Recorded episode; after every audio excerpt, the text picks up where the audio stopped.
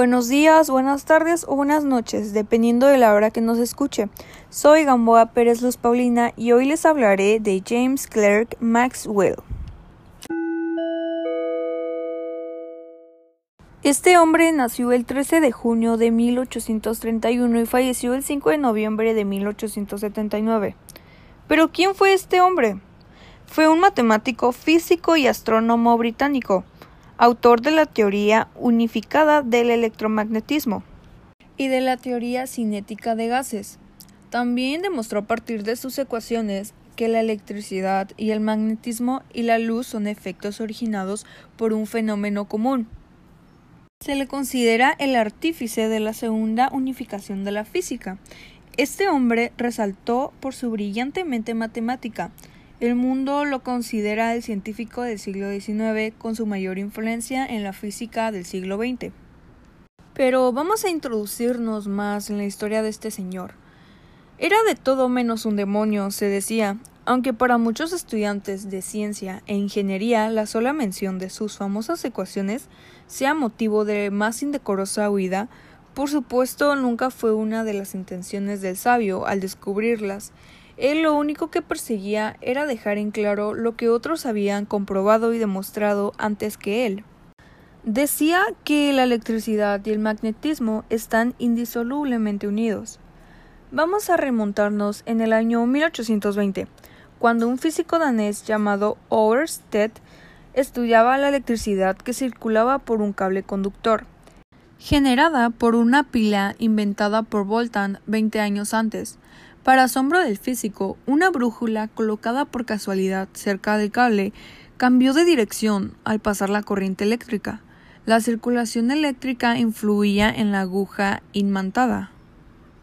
Y así nació la relación entre la electricidad y el magnetismo, una relación que demostró ser más íntima de lo que se había pensado, gracias a muchos otros investigadores, especialmente a Faraday.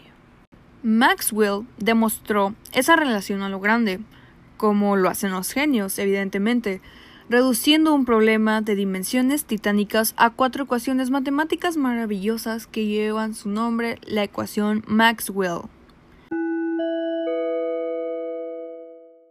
La influencia a distancia de la electricidad en los imanes y viceversa indicaba la existencia de perturbaciones electromagnéticas que se propagan por el espacio formando ondas. Maxwell dio un paso más allá. La luz es la expresión visible de las ondas electromagnéticas que viajan por, por el éter. Si levantaran la cabeza, se asombrarían de todo lo que ahora hacemos con las ondas que él definió con sus ecuaciones.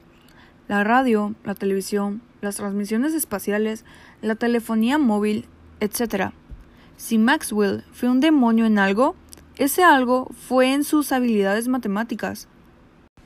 Si Maxwell fue un demonio en algo, ese algo fue en sus habilidades matemáticas.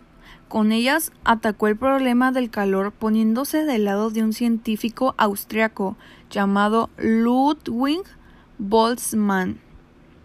No sé si lo dije bien, algo así, que defendía la existencia de los átomos, por entonces esto aún no estaba tan claro.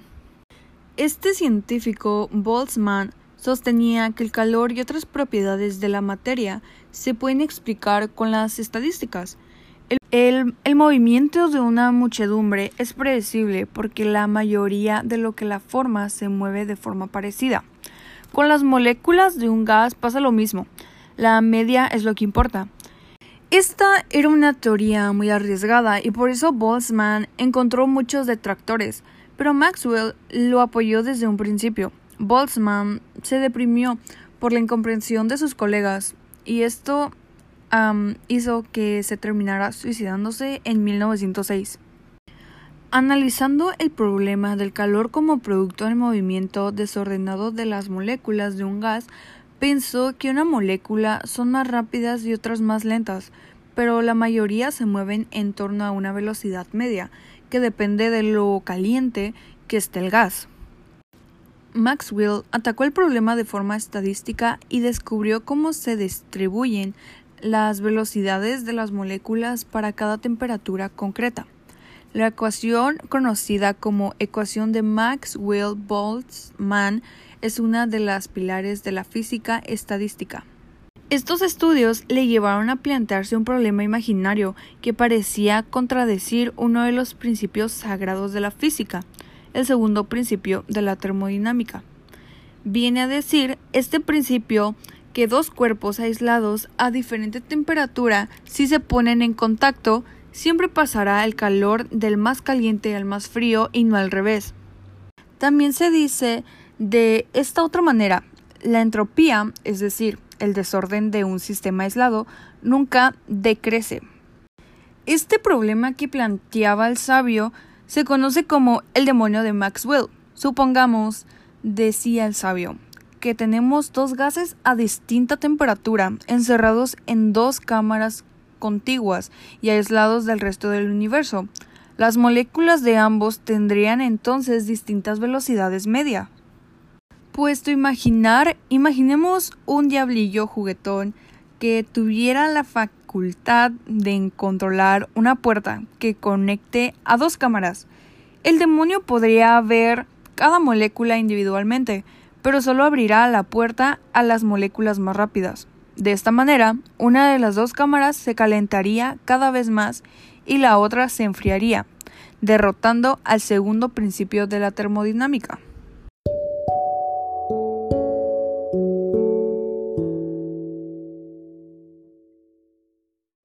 Y así podemos finalizar con este gran podcast sobre Maxwell y su teoría del clásico electromagnetismo. Espero que les haya gustado y lo hayan disfrutado. Hasta la próxima.